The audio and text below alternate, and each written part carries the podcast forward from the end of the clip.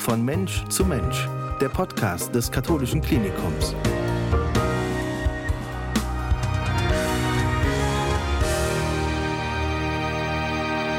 Von Mensch zu Mensch, der Podcast des katholischen Klinikums, die dritte Folge. Schön, dass wir wieder Zuhörer haben und wir haben einen Gast und zwar ist das die Ulrike Eckert. Liebe Ulrike, wir duzen uns. Hallo, schön, Hallo. dass du da bist. Ich, Vielen Dank für die Einladung. ich hoffe, du freust dich auf diesen wunderschönen Podcast. Mal sehen, wie er wird. Ich Okay. freue mich schon, bin total aufgeregt. Okay. Mhm. Du bist bei uns die neue Gesamtleiterin des Sozialdienstes. Darüber wollen wir gleich sprechen. Mhm. Erstmal möchte ich mal ein bisschen was über dich kennenlernen. Und dazu haben wir so wie immer am Anfang ein paar Fragen. Also eine Auswahl. Ich gebe dir zwei Dinge zur Auswahl und du entscheidest dich für eine. Also Okay. eine ganz kurze Antwort. Joggen oder eher spazieren gehen? Spazieren gehen. Strandurlaub oder Sporturlaub? Strandurlaub. Sehr gut. Kohlroulade oder Gemüsetortilla? Kohlroulade. Das ist jetzt gemein, ne? Ja, weil wir es gerade davon hatten. Genau. Wir haben gerade eben erst auf den Speiseplan für heute geschaut. Bei uns hier im Brüderkrankenhaus in Montabaur. Und es gibt Gemüseroulade, äh, nee, Kohlroulade. Kohlroulade, ja, Und ich war über, eindeutig. überrascht, dass du gesagt hast, nicht die Gemüsetortilla, ich wäre für Kohlroulade. Ähm, Warum? äh, Wenn ja, ich jetzt mal eine Frage stellen darf. ja, weil ähm, du sehr sportlich wirkst, ich nicht. Und ich würde mich immer für die Kohlroulade entscheiden. Von daher habe ich jetzt gedacht, das wäre vielleicht eher anders. Ich sehe vielleicht sportlich aus, bin's aber nicht, mache auch keinen, aber ich Okay. esse trotzdem gerne Fleisch, Wurst, Kohlroulade, alles. Sehr. Deftiges. Sehr sympathisch. Die nächste Frage: Zeitung lesen oder online lesen? Zeitung. Sehr gut. Also noch so richtig klassisch? Ja, Morgens am Frühstückstisch, wo du noch gar nicht frühstückst? Nein. Nee, also wenn ich nicht frühstücke, so unter der Woche, Mhm. dann äh, lese ich auch keine Zeitung. Aber am Wochenende schon. Okay. Mhm. Brad Pitt oder Denzel Washington? Tja, das ist jetzt eine Frage. Ich finde sie beide gut. Okay, das ist erlaubt in dem Fall. Okay, Wiesbaden oder Mainz? Meins. Tatsächlich, obwohl du in. Wiesbaden Ja. wohnst. Das ist natürlich, ist das, ist das so eine Frage? Ich, ich bin Rheinländer, ne? Mhm. Und uns umtreibt ein Leben lang die Frage Köln oder Düsseldorf. Wobei ich bei der Frage überhaupt nur einen Ort verstehe. Ne? Also ich, den anderen kann ich gar nicht aussprechen. Aber äh, ist in Mainz und Wiesbaden nicht so schlimm? Ganz so. Oder ist da auch Konkurrenzdenken? Ich, ich glaube schon, aber ich, also Mainz ist einfach ein ganz anderes Flair und ganz andere Menschen. Und Wiesbaden ist, obwohl ich schon sehr lange dort lebe, aber nicht wirklich heimisch. Okay.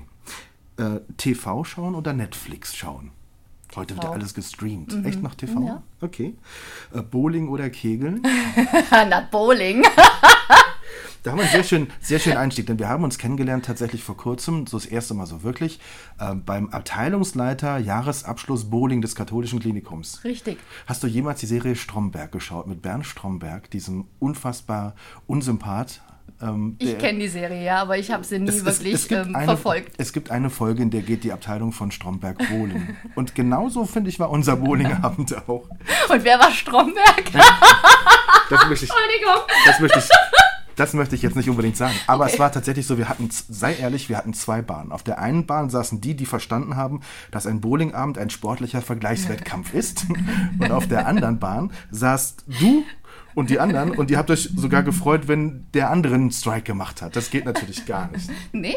Nein, nein, das geht nicht. Okay. Wir Aber- waren zum Spaß da. Ja, das hat man gespürt und gemerkt und gehört und gesehen. Und wir waren eher, wir waren, wir waren eher so Stromberg.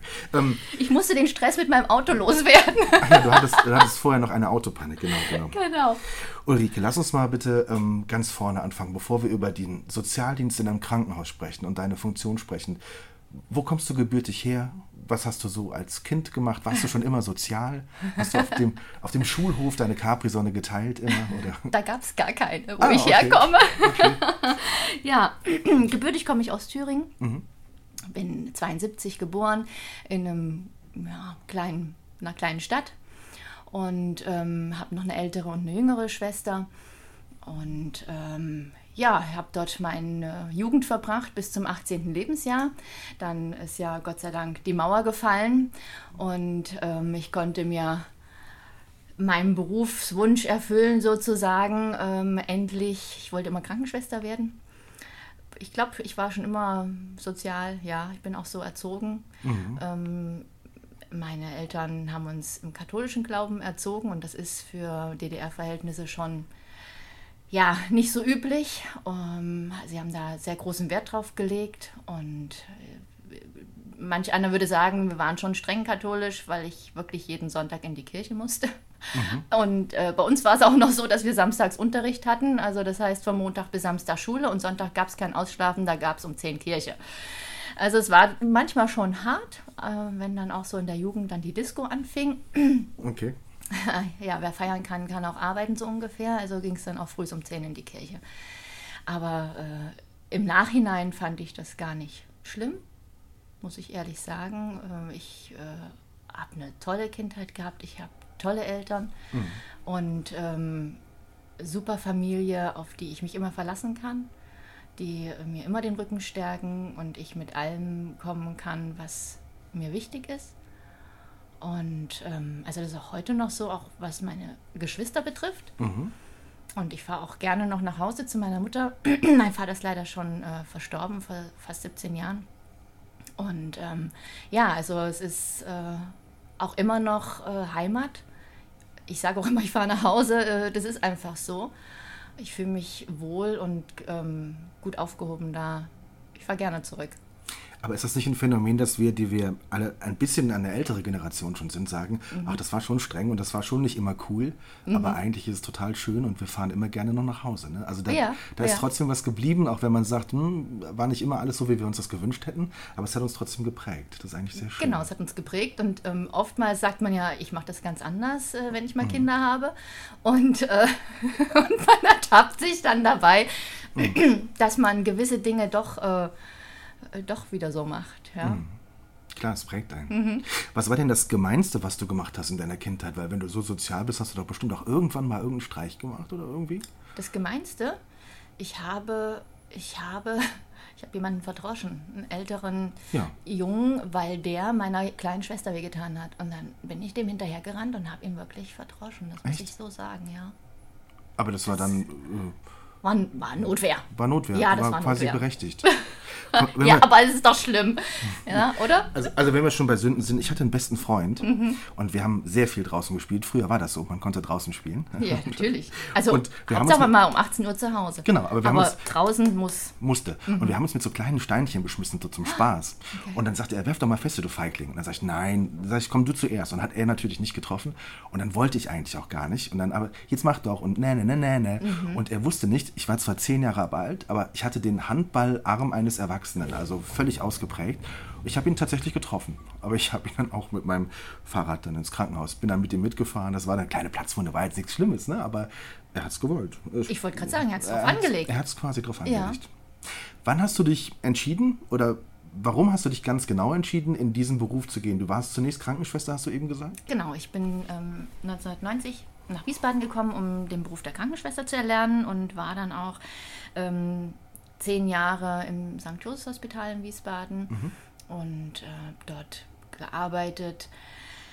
Ich wollte mit elf Jahren schon Krankenschwester werden, das war für mich völlig klar. Wahrscheinlich, weil mein Vater Arzt äh, war, meine Mutter äh, Säuglingsschwester und für mich war das klar, ich schlage da auch so eine Bahn ein. Mhm. Und ähm, aufgrund ja, der Kinder, ich bin ich dann äh, auch, äh, war ich dann zu Hause und habe mich dann entschieden, nochmal, also wieder zurückzukommen, in dem, nicht als Krankenschwester, habe angefangen nochmal als Arzthelferin, äh, als Wiedereinstieg zu arbeiten in der Praxis.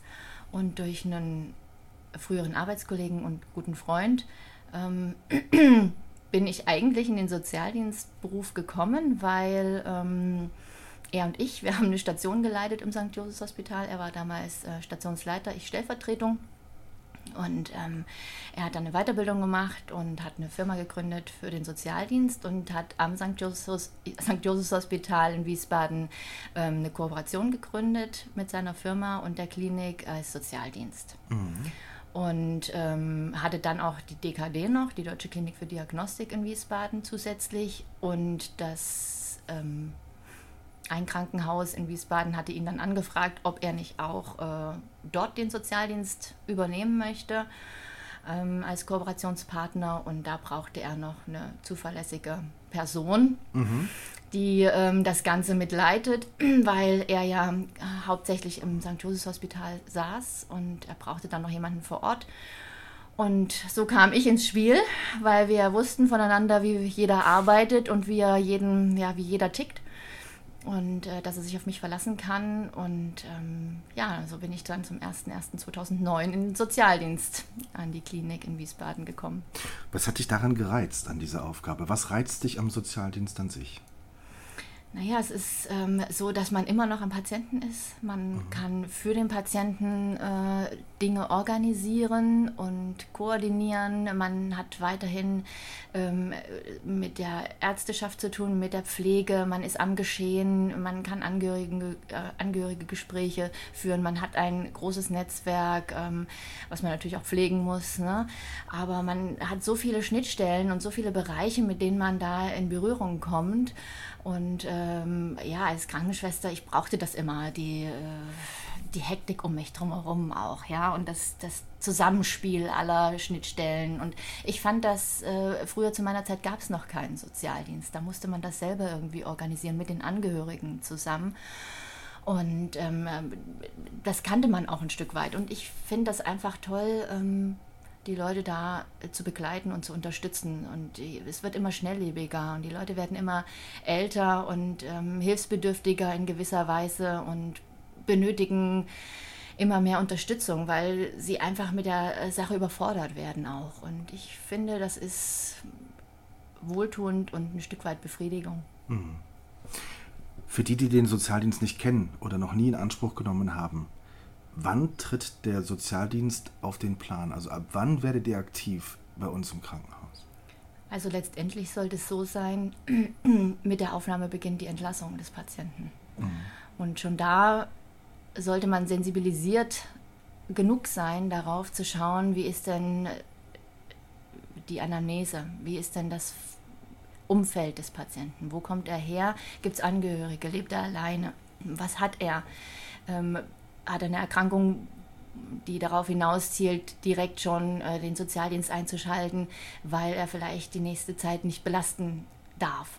Und er lebt alleine. Also braucht er ja auf jeden Fall schon mal ähm, einen Ansprechpartner, was äh, ähm, kann man für ihn organisieren. Ja, mhm. also ich finde immer, je früher der Sozialdienst eingeschaltet wird, umso mehr kann man natürlich auch tun. Und ähm, da muss ein Stück weit Sensibilisierung noch her, dass ähm, jede Berufsgruppe daran denkt, den Sozialdienst so schnell wie möglich einzuschalten.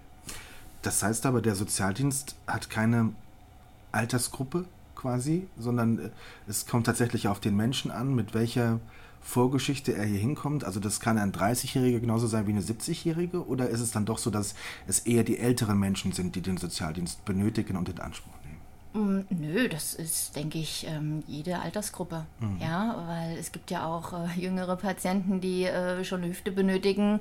Ja, und ähm, sowas versuchen wir im Vorfeld schon zu regeln, dass da die Reha-Termine direkt im Anschluss stattfinden, dass man im Vorfeld mit dem Patienten in Kontakt tritt. Mhm. Ich kenne das aus der alten Klinik so. Wir haben ähm, quasi den Service gehabt, dass wir, sobald ein Patient gemeldet wurde für die OP, der den OP-Termin hatte, ähm, haben wir das weitergeleitet bekommen, sodass wir ähm, die Patienten zu Hause angerufen haben und gefragt haben, ähm, ob sie sich Gedanken gemacht haben über eine Reha. Eine Reha steht ihnen zu. Wir haben quasi ein Beratungsgespräch telefonisch schon ähm, stattfinden lassen und ähm, gesagt, die Möglichkeiten, wohin es gehen kann, über welchen Versicherungsträger. Das spielt ja auch eine Rolle, ist ja unterschiedlich, äh, wie alt der Patient ist, ob er schon berendet ist oder nicht und ähm, in welche Reha-Kliniken er gehen kann, ob er das ambulant oder stationär machen möchte. Also das sind ja alles so Sachen, die man abklappern muss und abtelefonieren muss, abfragen muss. Und äh, sodass die Patienten, ähm, bevor sie ins Krankenhaus kamen, eigentlich schon ihren Reha-Termin hatten, sodass das dann nur noch beantragt werden musste bei den Versicherungen und äh, wir auf die Genehmigung gewartet haben. Mhm. Das läuft zum Teil ja auch so. Ähm, und äh, das ist auch gut organisiert. Ähm, und jeder Fachbereich hat natürlich so seine speziellen Patienten, ja, und ähm, da gibt es wieder unterschiedliche Wege und Beantragungen und ähm, ja, das ist schon relativ speziell. Wenn ich jetzt der völlige Laie bin, kann ich mir das so mhm. vorstellen, dass ihr äh, wie ein Familienmitglied seid, das einfach hilft bei der Organisation, bei der Bewältigung der Situation? Ja, so kann man das sagen. Mhm. Ja, ja, man äh, darf halt nicht das alles so an sich ranlassen. ne? Aber letztendlich schon, es gibt ja viele ältere Menschen, die gar keine Angehörigen mehr haben und darauf angewiesen sind. Und ähm, da ist das auf jeden Fall hilfreich. Aber wir sind natürlich auch im Gegenzug auf die Hilfe der Angehörigen angewiesen. Wir können nicht alles alleine machen, das geht gar nicht. Ja, es muss schon ein Zusammenspiel sein ähm, zwischen Patient, Angehörigen und Sozialdienst. Ja, weil es gibt ja viele ähm, Anträge, die ausgefüllt werden müssen, gerade wenn es auch um, um Kosten zu sagen für, vom Sozialamt zum Beispiel geht. Ja, ähm, weil äh, da finanzielle Nöte da sind, was ja mhm. auch häufig vorkommt. Und auch da, das können wir vielleicht beantragen und auf den Weg bringen, aber letztendlich kommt es da auf die Angehörigen auch drauf an. Gibt es auch Menschen, die sich nicht helfen lassen möchten? Ja, natürlich. Es gibt auch diese, die vor allen Dingen äh, die Krankheit vielleicht nicht überschauen, keine Krankheitseinsicht haben und ähm, das nicht abschätzen können, ja, und ähm, den man trotz gut Zuredens und vielleicht auch, ähm, ja, dass man sagt, schauen Sie mal, so und so ist das jetzt und das und das würde wahrscheinlich so und so eintreten. Aber ähm, ja, die Leute müssen das dann, so hart es klingt, am eigenen Leib erst spüren, wenn sie wieder nach Hause wollen, obwohl es vielleicht gar nicht funktioniert, obwohl es für die Ärzte, für die Pflege, für uns als Sozialdienst völlig klar ist, dass das nicht funktioniert. Aber ähm, die Einsicht der Patienten fehlt und ähm, sie, wir können da ja niemanden zwingen, ähm, ja, zu handeln äh, und zu sagen, nee, wir wollen aber, dass sie das jetzt so machen. Das geht ja nicht. Wir müssen ja quasi ähm, da die Rücksicht drauf nehmen und wir können äh, da nicht über jemanden bestimmen. und dann muss jemand eben wirklich zu Hause die Erfahrung machen, so schlimm das klingt, dass es nicht funktioniert. Und dann, ja, mhm. kommen dann die Rückmeldungen, ich brauche da Hilfe. Ne? Wir haben da schon ein Auge drauf und es ist dann so, dass wir schon auch äh, die Beratungsstellen mit ins Boot äh, holen. Ich kenn, kann jetzt nur aus meiner Erfahrung aus der alten Klinik ähm, reden da war ein sehr, eine sehr gute Vernetzung äh, von den Beratungsstellen für selbstständiges Leben im Alter in Wiesbaden. Das ist ein großes Netzwerk. Mit denen haben wir sehr eng zusammengearbeitet, sodass wir, wenn sowas aufgetreten ist, direkt dort angeklingelt haben bei dem zuständigen Sachbearbeiter und gesagt haben, der wird entlassen und so und so ist die Problematik. Die Einsicht ist leider nicht da. Bitte ähm, geht doch mal dann und dann hin. Und ähm, die sind dann auch direkt vor Ort gegangen und haben sich weiter um den gekümmert. Also man konnte jemanden dann trotzdem ein Stück weit mit gutem, äh, gutem Gewissen entlassen, weil man weiß, da greift noch jemand, da ist mhm. noch jemand vor Ort und da geht jemand hin und es kümmert sich jemand. Also äh, der fällt nicht in so ein tiefes Loch. Ja, jetzt ist es hier mit den Pflegestützpunkten kann ich mir kein Urteil darüber erlauben, wie das ist. Äh, dafür habe ich die Erfahrung nicht. Da müsste man auch erstmal Rücksprache halten, wie das hier funktioniert, ob das genauso ist oder ob sich da der Patient selber melden muss. Das ähm, kann ich nicht sagen. Das würde ich gerne nächstes Jahr so in Angriff nehmen, dass ich äh, mich da gerne mal vorstelle bei den Pflegestützpunkten. Mhm. Gibt es dann Momente im Umgang mit den Patienten, die dich sprachlos und traurig machen? Ja, gab es sicherlich auch. Äh, es gibt Momente, wo ich muss jetzt mal so kurz mich ein bisschen sortieren. Also, es gab sicherlich so das eine oder andere, wo ich mir sage, um Gottes Willen, wie kann man so mit seiner Mutter umgehen? Mhm. Wie kann man jemanden so bevormunden und ähm, gegen den Willen der Mutter handeln? Nur aus ähm, Eigennutz aber wie löst man so eine Situation dann? Die Kann man nicht, nicht ne? lösen. Die kannst du mhm. nicht lösen. Man ist sprachlos. Ähm, manchmal, also ich kann mich da auch nur noch dunkel erinnern. Manchmal macht mich das wütend, dass ich dann auch einfach äh, Partei ergreife oder ergriffen habe, sagen wir es mal so. Ähm, aber man kann sich ja da nicht äh, groß reinsetzen oder, oder reinbringen. Ähm, es gab mal einen Fall, da wollte die Mutter nicht ins Pflegeheim und die hat gesagt, eigentlich klappt das doch und würdest du mich unterstützen, würde das doch auch zu Hause funktionieren. Und der Sohn hat da einfach äh, gegengewettert und gegen argumentiert und ähm, ja, weil äh, es da vielleicht auch eine neue Partnerschaft gab und er wollte das eben nicht äh, und hat sich da eher eben für die Lebensgefährtin entschieden. Das sind Situationen, da will ich, äh, da kann ich vielleicht auch gar kein Urteil bilden da muss jeder selber entscheiden, wie er sich dafür dann oder dagegen entscheidet. Also das ist eine schwierige Situation. Es hat mich in dem Moment sprachlos gemacht und ähm, wütend auch, wo ich gesagt habe, ihre Mutter ist ihr Leben lang da gewesen für sie. Und warum müssen sie sich jetzt, warum entscheiden sie sich so? Hm. Ähm, natürlich weiß man nicht, wie man in so einer Situation selbst reagieren würde, aber in dem Moment war ich wirklich entsetzt und habe auch äh, ja, gegen den echt gewettert. Das muss ich hm. wirklich so sagen. Jetzt bist du Gesamtleiterin unseres Sozialdienstes ja. am katholischen Klinikum und du weißt, dass es solche Fälle gibt. Wie, wie, wie kann man das aufarbeiten? Du, du, du bist ja selber sensibilisiert dafür, dass es im Alltag Situationen geben kann, in denen man sich auch mal leer fühlt oder hilflos oder wütend oder traurig. Ähm, bleibt auch Raum, das aufzuarbeiten? Auch im Team oder muss es jeder mit nach Hause nehmen für sich? Nein, das sollte auf gar keinen Fall so sein, dass es jeder alleine für sich äh, verarbeiten äh, soll und muss. Äh, gar nicht. Also ähm, das ist auch das Erste, was ich den Mitarbeitern gesagt habe bei meinem Einstieg hier, dass ich, wenn ich jemanden frage, wie es ihm geht, das auch so meine. Dass das nicht einfach nur eine dahergeredete Floskel ist, das ähm, mag ich überhaupt nicht. Mhm. Also das ist ernst gemeint, wenn ich jemanden gegenübertrete und ihn sehe, die Hand schüttel und sage, hallo, wie geht's? dann meine ich das auch so. Dann ist das nicht einfach nur eine Oberflächlichkeit. Ich halte nichts von Oberflächlichkeiten und solchen Menschen, die das einfach so daher sagen. Das mhm. bin ich nicht. Und ähm, das war mir wichtig, dass das die Mitarbeiter wissen. Und ich komme auch jeden Morgen und frage, wie geht's Ihnen? Ja, und dann kommt auch eine ehrliche Antwort, weil ich glaube, dass das schon so ein Stück weit auch umgesetzt ist. Sie meint so. Mhm. Ja, und ich bitte auch jeden Mitarbeiter, dass, äh, wenn es Probleme gibt, ähm, meine Tür jederzeit offen steht. Ja, wenn Sie darüber reden möchten, mit mir natürlich. Das muss ja die Voraussetzung sein. Und ich äh, biete das jederzeit auch gerne an und ähm, möchte auch, dass das so umgesetzt wird, wenn jemand ein Problem hat, jederzeit zu mir kommt.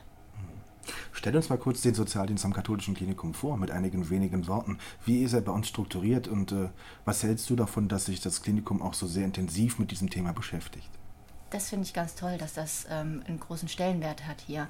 Meine Stelle ist ja explizit neu eingerichtet worden. Ich bin ja selber so am Patienten auch gar nicht mehr. Aber ähm, es ist natürlich speziell, weil ich bin für drei Betriebsstätten zuständig und jede hat so seinen eigenen Charme und ähm, Umgang und ähm, jeder arbeitet anders ja, mhm. und es sind verschiedene Bereiche. Hier in Montabaur haben wir die große Geriatrie zum Beispiel, ja.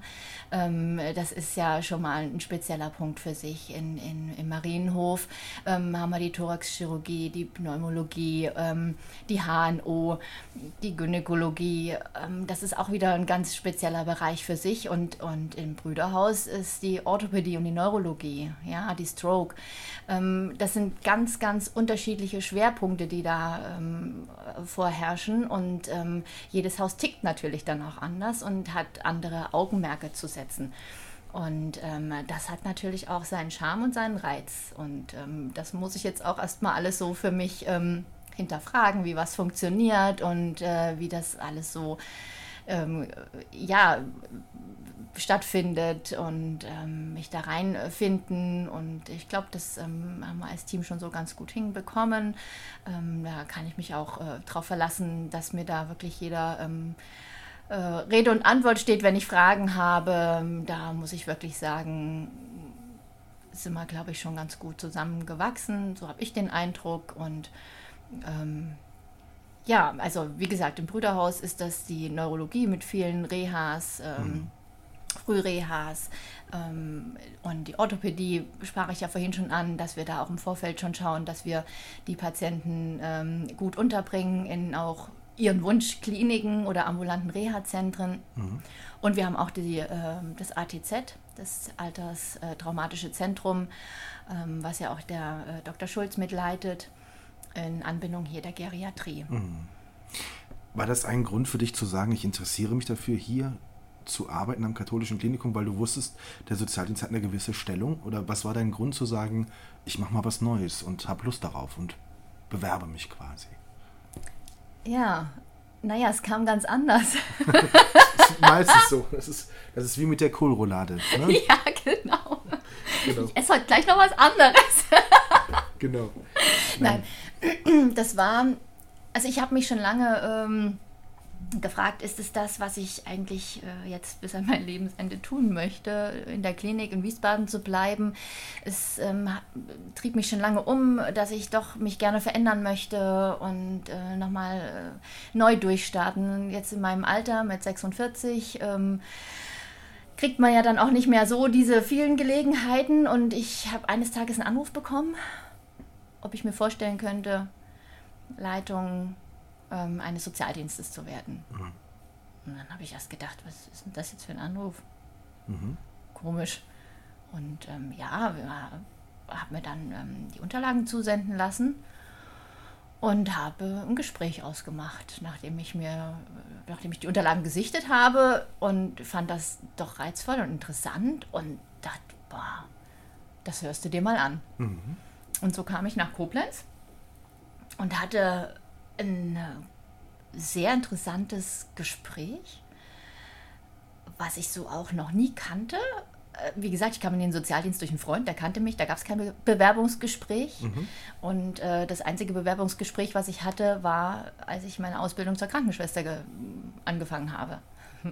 Und da war ich dann schon echt überrascht, ich mir dachte, boah, Wahnsinn, das, so kann das ablaufen. Interessant. Da sind wir schon zu zweit, wenn ich das einwerfen darf. So ging es mir vor sechs Jahren auch. Aber erzähl weiter. Und ich habe mich wohl gefühlt. Mhm. Also wer fühlt sich schon in einem Bewerbungsgespräch genau. wohl? Und das war so das Erste, wo ich mir dachte, oh, das könnte ich mir sogar vorstellen. Mhm. Und dann kam das zweite Bewerbungsgespräch. Und dann dachte ich, ja, das würde ich gerne tun. Hier mhm. fühlt man sich wohl, hier fühlt man sich aufgehoben und hier fühlt man sich gewertschätzt. Mhm. Hier ist man jemand. Und das Gefühl hat man vom ersten Moment an. Ne? Ja. Ja. Weil wenn man aus, also ich komme halt auch aus einer anderen Branche, mhm. aber ich kenne es auch ganz anders.